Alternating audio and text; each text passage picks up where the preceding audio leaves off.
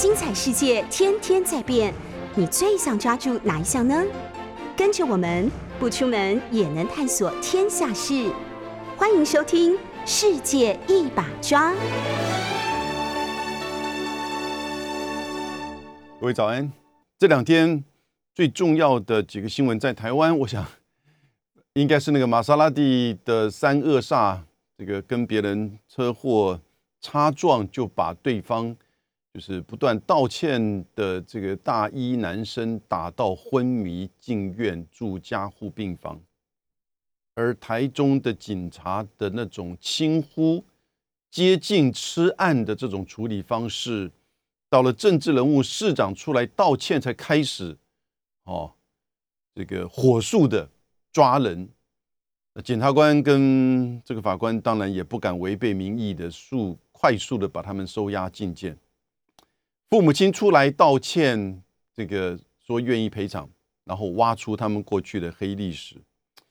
这个事情真的是让人蛮难过的。另外一个台湾县这一阵子就这两天呢。让人引最引人注意，分别大概都占据了不同报纸的头条。在台湾的《中国时报》三恶煞，哦，在这个这个联合的《自由时报》呢，嗯，但就是《中国时报》是这个陈时中，《自由时报》呢是三恶煞。陈世忠被人家这个流出他在去年哦参加红顶商人的宴会，那在防疫期间。大喝红酒，旁边有美女，那啊真的是美女哈，很多美女，呃，以及唱卡拉 OK，然后呢干杯红酒。我不管怎么样，这两个事情是台湾现在内部大家关注的新闻。可是啊，昨天也是一样，两个新闻在国际跟在两岸上，哦，我觉得其实蛮关键的。还好台湾有个报纸《联合报》。就把它作为这个其中一个作为头条标题，美中声明哦，在气候变迁大会，美中突然发了一个联合声明来共同抗暖化，哇哦，我觉得这个是一个意外的惊喜，也是一个意外的善意，这里面很多的这个意涵。那国际上有报道，但是呢，似乎比较量不够。同时批判也蛮多的哈，那我觉得这个就显示了西方媒体的这种话语权，因为现在当然就是把中国当陆大陆当做头号威胁、头号敌人，他做什么都不符合我们西方的要求跟标准。结果突然这两大国这个在格拉斯哥最后要结束会议的前两天，共同的发表这样一个联合声明，有一点让这个西方媒体感觉到。难堪，好，那么更难堪的是台湾。台湾在这一次的英国的格拉斯哥大会当中，也有一些人参加非政府组织，我们的环保署也不断的说，接下来的二零二五、二零三零的政策到二零五零的政策，结果不断的数字，国际的数字显现出来，哈，台湾所有的在这个排碳抗暖化都是掉卡位，也就是最后了，不是最后就是倒数第一、第二、第三。哦，环保署终于说：“这个拍摄不好意思，我们会努力。你过去的几十年你在努力什么东西？蔡政府的环保署，你努力了六年、五年，你在努力的什么东西？你都知道今年要开这样一个大会了，大会当中不断的凸显台湾参与也能贡献。你拜托，你稍微把自己的减碳减一减，你就是贡献了啦。那不断的在凸显我们在外交的这种被打压，连这个联合国。”的 COP twenty six 都没办法参加，嗯，我觉得这些 NGO 的组织呢，回来应该到总统府前面去抗议一下，你的环保政策为什么到现在变成让我们在全世界哦主要的这些前面前面几个五六十个的主要的这些排放的国家，我们几乎都是表现最差的。台湾的人均的排放是十二吨，美国是十六吨，中国大陆是七吨。台湾去年排放三万吨的这个就是二氧化碳，哦，总量并不多，但是在人口的这个比例之下，我们的个人排放非常高，啊，所以这个时候呢，我们看到中美之间的这个联合声明啊，我们等一下比较细部的来谈，我就觉得台湾应该要加油啊！真的是，你要先把自己整顿好，这不就是拜登吗？我们崇拜的拜登，他不是也抓到了正确的方向？先把自己做好，把基础建设、把政策、把该做的国际的责任把它做好哦，而不是说标榜的台湾的民主。我们在台湾内部的人啊，觉得这个台湾的民主啊，自己都觉得讲起来有一点不好意思。很多层面是真民主吗？但不管怎么样，OK，那但是在国际政策层面，自己真的是哦，要面对自己，那别人才会真正的能够去支持你嘛，对不对？在这个联合声明当中，我觉得凸显两个人，所以我们今天把它做个第一段作为一个这个标题，那就是谢振华。还有凯瑞我们第二段谈的是，就是昨天，同样也是中国大陆共产党的 十九大的六中全会 会议结束，那他的这个公报七千四百字的公报，你看过了没有？我看了两遍，逐字逐字的看了两遍，因为我要从里面去寻找有没有谈到这个中国大陆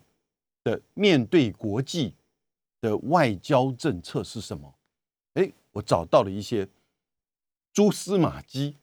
啊，还有明确的几个，就是说这个主张啊。这份文件当然主要是面对就是整个共产党的治理以及习近平的定位哦，这两大的这个就是诉求，所以呢，它比较是内部取向哦，面对共产党的治理。以及中国大陆这几十年来的发展，好，然后呢，特别是在习近平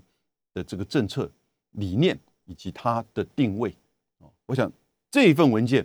很多人在别的场合会解释，但是呢，大概没有人会告诉你，六中全会公报里面的外交是什么。毕竟中国大陆现在是全世界两大强之一啊，对不对？亚洲的经济整合马上要如虎如。图的展开，如火如荼展开。那中国大陆作为全世界最大的市场工厂，那很快的会可能会成为哦，说不定在二零二八年可能就超越美国，成为世界第一大经济体。它的对外政策在这个这么重要的文件当中啊，一定有。我帮各位找到了，OK，来也做了一些解释。先从这这个就是美中声明的合作抗暖化。的这个层面而看哈，各位看到这位是谢振华，这位是凯瑞，OK。那我们先看这个内容，这个内容说这个题目它的标题叫什么？它就标题叫做“中美关于在二十一世纪二零年代强化气候行动的格拉斯哥联合宣言”，七千四百字。看标题就看了几个重点了。重点在细节里，中美这是两大强国，或者是说两大排放国。中国大陆现在这个去年占全世界碳排放的百分之二十六，美国呢百分之大概十二到十三。哦，那当然，如果个人的这个排放的话，我刚刚讲过，美国百美国是十六吨每个人，中国大陆呢七点一吨。啊，七点一吨，所以不管怎么样，这两个国家的共同针对这个就是排放的合作，哈，这个是一个很大的意涵。我们等下再解释。在二十一世纪二零年代，这个很多的评论当中都忽略，他讲是接下来的这个十年呢，哦，也就是面对二零三零嘛。为什么？因为中国大陆说二零三零要达到碳达峰，哦，如果在那个早。这个时间能够实现，当然更好。美国也是说，二零三零要减碳百分之五十到五十二，啊，以这个二零零五的这个水准，所以二零三零都是一个目标。对中国大陆，对美国，当然，因为中国大陆还是一个发展中的国家，美国是已经是从一八五零年到现在的碳排放的累积排放，各位知道是多少吗？是五千亿这个吨。五千亿这个吨，然后呢，这个二氧化碳，中国大陆呢两千五百亿吨，所以刚好也是一半。因为你要讲累积排放碳，哦，这个二氧化碳在大气层可以维持五百年以上不会消散，甲烷大概只有十年，所以甲烷事实上是很快，但是呢，它的这个这个就是说散热的效果呢是更强，所以甲烷在这个对于这个温室效应哈，那暖化的这个效应呢的共这个影响啊也是很深刻的。双方呢将推动减少碳排放，还计划在明年的上半年呢共同召开会议，聚焦强化甲烷测量和减排的具体事宜。华盛顿邮报啊、纽约时报都有报道，但是都很酸。怎么酸呢？这个连台湾的有一些部分的报纸，包含联合报的这个这个，各位知道联合报有一些这个就是评论哈，有一些新闻也很酸。那就说你看没有具体的内容了，没有具体的目标，都在讲中国大陆没有具体的目标。那我那我们看看什么叫具体？难道不够具体吗？他说。实现二零一五年巴黎气候协议核心目标，将全球气温限制上升限制在一点五这个度之内，这个够具体吧？在二零二零年代，这个要建立规管温室气体的明确框架及环境标准。哦，也就是说，我今天告诉你说，我哪一年要达成什么东西哈，你才觉得那个叫具体吗？其实这个是完全是新闻记者。他希望看到的东西，因为他觉得大家才看得懂，或者是才可以当标题。可是真正最关心这个就这个气球暖化的是国家的政策，哦的具体的内容才能够，而且它的落实才能够达到真正的有效减碳跟减甲烷。那规划温室气体，温室气体都不止二氧化碳哦，还有其他六种气体的明确框架和环境标准。强化洁净能源的转型，提倡产业脱碳与电气化，消除非法森林砍砍伐，消除啊，发展循环经济和绿色设计及可再利用、再生利用资源，减少甲烷及二氧化碳的排放，啊，等等之类这些方案具体的目政策目标。各位，如果今天是某一个单一国家，就算是中国大陆或者是美国自己提这个东西哈，你会觉得这个好像是在政策的这种宣示，在做文章。我们台湾的环保署这个文章做的还不够少吗？那各位，这是美中的联合宣言，而且要共同的在二零年代，在十二十一世纪的二零年代呢，要建立规管温室气体的明确框架和环境标准，不是自己做，是要。这两大排放国，两个超强，它有它的威望，它有它的外交的这种就是目标，共同的声明来去共同要去建立这些框架标准，然后呢转型、消除、发展这些东西呢？你觉得它不够明确吗？我觉得是是十分明确的，也就是说一种承诺哦。我告诉你说。我二零二三年要达到这个消除这个非法森林砍伐，这我想美国大概都讲不出来，是不是？哦，所以这样子的一个做法，我觉得才是务实、负责任的。当然，这个美国表示会在二零三五年达到百分之百的无碳污染电力目标，中国则表示会在“十五五”第十十五个五年计划中，也就从二零二六。开始逐步减少碳煤啊煤炭的这个消费啊，这个都是很具体的这个时间表了。我反而会质疑，美国说会在二零三五年达到百分之百无碳污染的电力目标。你拜登现在连自己民主党的西维吉尼亚州的曼青参议员都搞不定了哦，从三点五兆的基建计划减少到一点七兆。原来的一点二兆，现在变成一兆。我觉得拜登真的做到这些政策的规划，他通得过这个自己党内，更不要说在国会里面共和党的反对。他要面对二零二二的其中选举，二零二四的这个总统大选。我在很多地方都提过，我个人觉得美国做不到他今天拜登所提出来的减碳承诺，绝对做不到。政治的干扰。啊民共和党的反对，利益团体的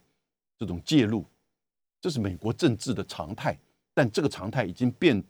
成对于这个整个全球暖化、气候变迁最大的阻碍。二零二一年、二二年的时候，二一年的时候，小布希就退出一九九七年克林顿签署的京都议定书。二零一七年时候，川普就退出奥巴马在二零一五年签署的巴黎气候协定。这个使得谢振华说的嘛，使得整个全球的气候这个变迁的阴影啊，拖延了五年，到今年拜登上来，哦，我们才在英国的 Glasgow 看到类似这个发展。而拜登跟这个就是奥巴马。还好意思在这个场合批判中国大陆跟俄罗斯说啊，你们不来，你们表示说你们没有决心减碳。我看了这个这个谢振华跟凯瑞的这个共同声明的时候，我在想，哎，这个拜登难道不知道他们要发布这个七千四百字的共同声明吗？难道是在这个拜登应该是在上礼拜一的时候讲的这个话？哦。那难道是拜登讲完话之后，突然大家就赶快作文写个七千四百字吗？我就觉得这里有点特殊的，因为谢振华跟凯瑞花了三十六次在拜在这个凯瑞做这个气候变迁大使，谢振华也做这个气候变迁特使的这样子的一个时间之后，从二月份开始三十六次的会议，凯瑞还去过大陆，应该是有三次吧。至少我们所知道的有两次，哦，那这样子的过程当中，才逐步的达成这样子七千四百啊，不是七千四百字，这个七千四百字是那个六中全化全会的公报哦，这两个文字我有点搞混。联合这么长的，但是很具体十六个项目哦的联合宣言也是非常长，大概也有上千字的这个内容。那这么具体的一些规定，我觉得拜登一定事先知道，布林肯一定事先知道，美中之间会在这个气候协议、气候变迁上面进行这个这样子的深入合作。而且谢振华说，在记者会上说，双方决定共同推动中美气候变化合作机制化、具体化、务实化。计划建立二十一世纪二零年代强化气候行动工作组，连机构平台都要设立。然后呢，机制具体务实，跟达到上面前面的这种各种的目标，这不是个别的国家的政策作文了，这已经是两大强国的共同的气候变迁的合作。华盛顿邮报、纽约时报都小看它了。因为都只是看到了这种大国竞争的那种冲突面，那希望看到确实的数字。西方的这种习惯，希望看到用法治化，拿着有一天可以拿来这个敲你、打你，然后指责你没有务实的、没有具体的做到。那谢振华说，工作组明年上半年将召开第一次会议。谢振华讲的哦，哦，就双方所要展开的电力系统。甲烷、森林保护等方面展开实实在在采取行动的合作。哦，五大的领域包含减少温室气体、将清洁能源转型、哦，推动终端用户型行业的脱碳和电气化、循环经济的推动，以及部署应用科技，如碳捕集利用和封存和直接空气采捕。哪一点你觉得不够？好了。这个不管他，但我要谈的这两个人，谢谢振华啊，谢振华一九四九年生，清华大学的这个工程物理系，他是一直在做国家环，就中国大陆的环保的第一把位，第一把手啊，他做国家环保局，呃环国家环境保护局的局长，从一九九三年就是做局长，这就是环境部了，现在就是环境部。然后呢，到一九九八年之后呢，这个改为叫国家环境保护局总局，他也是做局长，一直到二零零五年。所以也就是说，从九三年到零五年呢，他就是国家这个环境保护局的局长，也就是现在叫环境部的部长。然后零五年之后，他一个事情下台，一下子零六年回来做发改委的副主任啊，正部级，到了二零一五年下来，那主要当然负责就是这个环保。二零一五年之后，他功成身退，为什么？他就是和凯瑞那个时候是奥巴马时期的国务卿，这两个人有革命情谊。二零零一五年，这两个人共同推动达成了二零一五巴黎气候协定。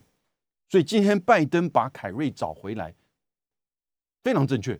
习近平也把习近这个谢振华找回来，两个人过去这一整年开的三十六次会议，然后呢，昨天就公布了中美关于二十一世纪二零年代强化气候行动的联合宣言，非常的具体。我觉得这是一个两个人的共同的努力，也代表中美双方哦，当然背后的这个整个政治的支持。两个大国负责任的共同面对我们的气候议题的共同的努力的具体方向。谢振华当然是等于是中国大陆针对于气候变迁、环境保护，从一九九五年他就是等于最主要的负责人，一直做到了二零零五，然后之后也是发改委的副主任，也是主管这一块。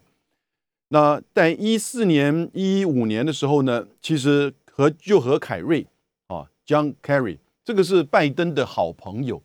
他是麻州出生的参议员啊，比拜登年纪小个几岁而已。可是呢，这个也是非常资深，也在就是美国的参议院的外交委员会。当拜登去做副总统的时候呢，那凯瑞就接他在这个参议院外交委员会的主席。然后呢，到了奥巴马的第二任，就聘他做国务卿。他非常的务实哦，而且这个很让人觉得这个很努力、很积极啊，去克服一些困难，不会做一些无谓的哦这种就是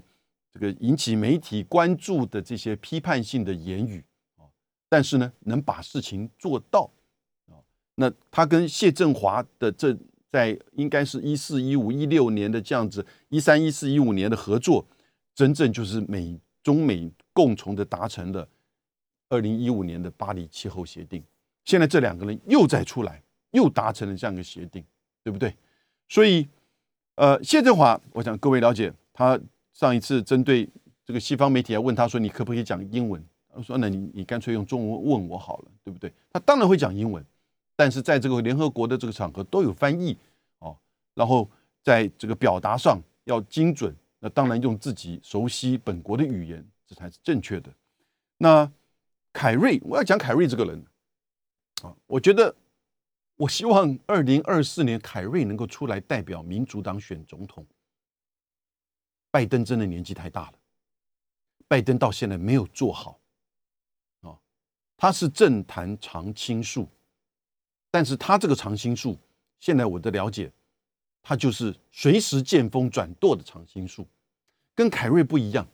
凯瑞是扎扎实实、务实，把工作做好的常青树啊。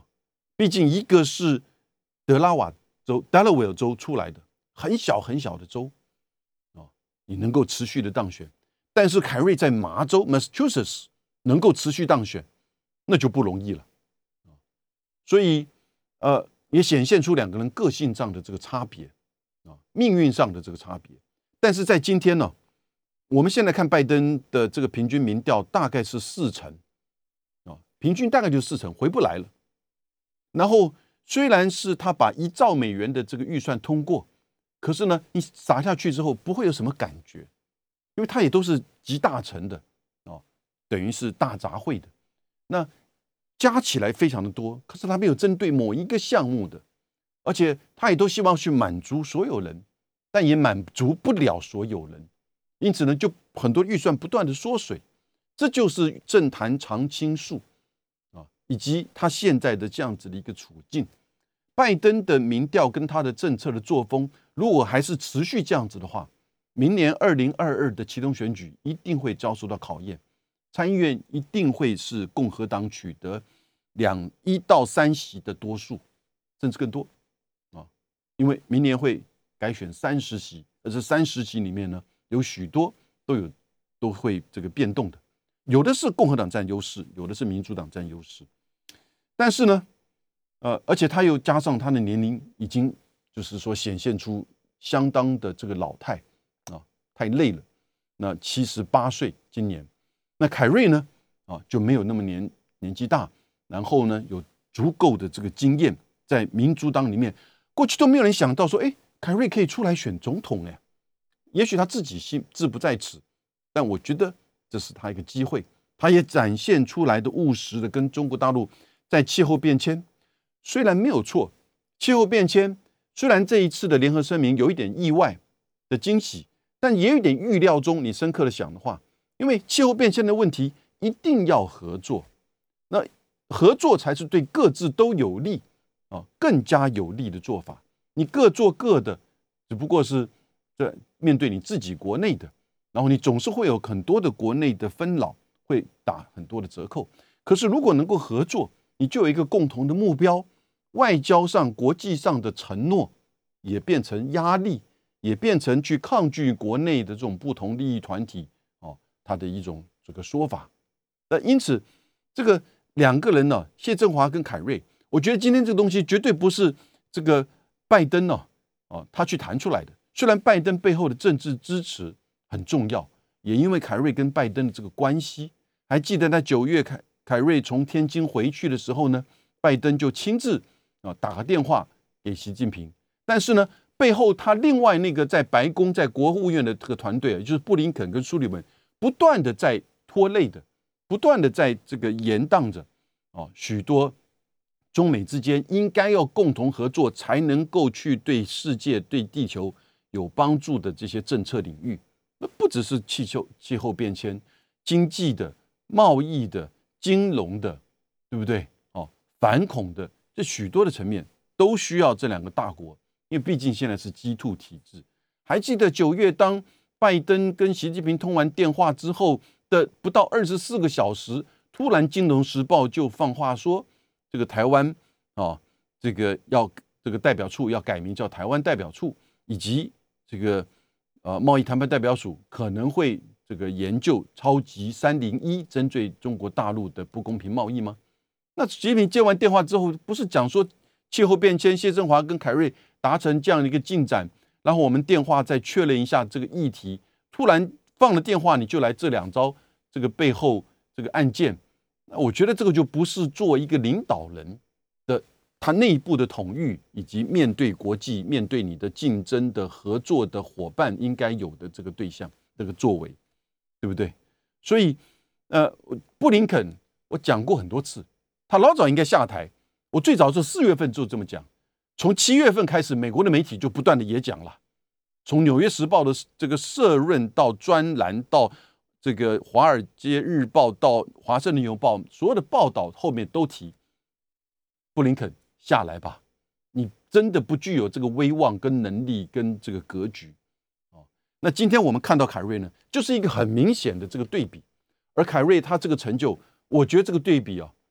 啊，那中国人讲功高震主了，啊，这个叫功高震主。但 But that's fine，凯瑞也许不在乎，因为他只是希望把过去他作为奥巴马时期国务卿的时候。跟谢振华跟中国大陆努力针对地球的气候变迁共同达成的这个巴黎协议，哈，被川普这个丢的垃圾桶之后，赶快把它拉回来，哦，因为他跟拜登有这样共识，但是呢，他知道接下来这五年的这种变化，那中国大陆已经成为第一大碳碳碳排放国，然后呢，怎么样要用相互合作的方式跟这个老朋友谢振华。两个人共同的再把这个东西给建构起来，啊，这同时当然也是建构两大强合作、大国的共同合作以及共同领导。我们刚刚所讲的，比如说这个气候、这个气温上升限制在一点五，然后呢，减少这个甲烷跟二氧化碳的排放，一些整整的这些机制，消除非法的森林的砍伐等等之类。如果今天中国跟美国，都已经有一个工作小组达成一个框架跟一个共同的标准和做法，你别的国家会不跟吗？对不对？这里面当然内在最大的问题，可能反而是美国自己内部的，就是政策跟法规的配合，能不能真的赶得上？但是呢，这毕竟还是一个重要的这个成就。我觉得凯瑞这个时候，民主党可以真的是考虑啊，然后呢，是由他来代表这个拜登啊，取代拜登竞选二零二四。嗯，我不知道我这个预言哈会不会有这个就是。可能性啊，但我觉得这是一个方向。Well，接下来第二个今天要谈的就是昨天一个重要的这个文件，那就是中国共产党六中第十九大六中全会公报，七千四百字，我真的从头到尾看了两遍啊，还去找了一些资料。我看了两遍的目的不是说要去看它里面的这整个论述的过程，以及对习近平。的这个这政治治理，这是他的真正的重点。我想很多的，就是文章媒体都会分析。我是刻意要找，到底这里面有没有涵盖的对外政策、外交、国际政策？哎，有的，大概在五段的这个内容啊，分别有不同长短的文字。我先把它文字念一下。在第一段里面，他提到全面贯彻新发展理念。加快建构新发展格局，啊，经济保持较好发展态势等等，然后到国防局军队化扎实推进，以及中国特色大国外交全面推进，啊，还有第二个，他团结带领全国各族人民为实现中华民族伟大复兴中国梦而继续奋斗。第三个，全会提出。新民主主义革命时期，党面临的主要任务是反对帝国主义，为实现中华民族伟大复兴创造根本社会条件。第四个，那这就有关两岸的哈，在坚持一国两制和推进祖国统一。针对台湾是坚持一个中国原则和九二共识，反对台独。第五个，在外交工作上比较具体的，中国特色大国外交。建构人类共人类命运共同体，引领时代潮流和前进，从站起来到富起来到强起来的伟大飞跃。我刚才整个把在六中全会公报里面七千四百字公报里面有关于这个提到对外政策、外交层面的文字哈，或者有一点关系的，我都把它给找出来啊。中间当然有个两岸跟这个。就是一国两制的这个部分啊，我也特别的这个点出来。因此，主要的这个层面，虽然我觉得它都不是在关注对外，可是呢，在这样一个重要的文件当中，哈，它所呈现的对外的部分，第一个，这些概念上指涉哪些东西，这个就很关键。第二个，它所占的重要性跟比例也显示出。他在这样子的一个历史决议，哈，这是一个历史决议哦。那怎么在做自我的定位？然后呢，面对国际外交的时候呢，他采取怎么样的一个态度？哦，所以第一个可以看得出来，他不是面对国际跟外交的这个文件，他是面对共产党治理以及习近平的一个立的定位啊的一个文件。那在里面呢，当然谈到的这个对外跟外交的部分，啊，但是呢，它的比例并不多，啊，它的重点都不是在如此。它虽然是有谈到外交工作上是有这么一段，啊，是有这么一段。那我等下再进一步的谈，大概是有，我觉得有四个主要的这个，就是呃三个主要的这个层面了哈。那同时也显示出这样子的一个。在中国大陆现在的国际的地位，哈，你看昨天都公布，同时公布了中美声明联合这个抗暖化的这样一个联合声明，对不对？那变成两个大国、两个主要的排放国的共同的这种相互承诺以及相互牵制啊的一个平台跟机制，这是对气候变化一个很重要的一步，对不对？那但是在这个公报里面。我也不是要帮各位去做这方面的宣传，因为各位要看这个内容很清楚。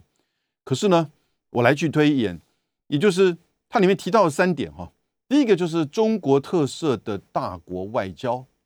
第二个是实现中华民族伟大复兴的中国梦，从站起来、富起来到强起来。第三个是建构人类命运命运的共同体。好，所以一个是对外的大国外交采取的这个这种态势，第二个是针对自己本身的这种复兴啊，复兴的这个中国梦。第三个呢，是面对全人类他应该有的这个政策跟这个基本的这个这个态度啊。那这三个层面大概也都是主要过去我们关心中国外交或者是习近平外交的几个重要的这个层面。那在过去这个十年，研究中国大陆外交跟习近平外交的文学术性文章其实还不少啊。那比较是。这个从整体面到细别的这个个别的议题面，比如说，这个习近平在过去这两年，当然，呃，比较少出国，可是在这个之前呢，他的元首外交是非常积极的，哦，从二零一五一六开始，然后呢，他整个从二零一二开始的这个他就任之后，元首外交是他一个重要的诉求，然后呢，整个区域的，哦，这个外交，还有呢，面对全球的多边的外交。啊当然还有大国的这种外交啊，那这里面所讲的中国特色的大国外交，并不是说只是跟大国，而是作为一个大国的中国大陆，它怎么样呈现它自己觉得有中国特色？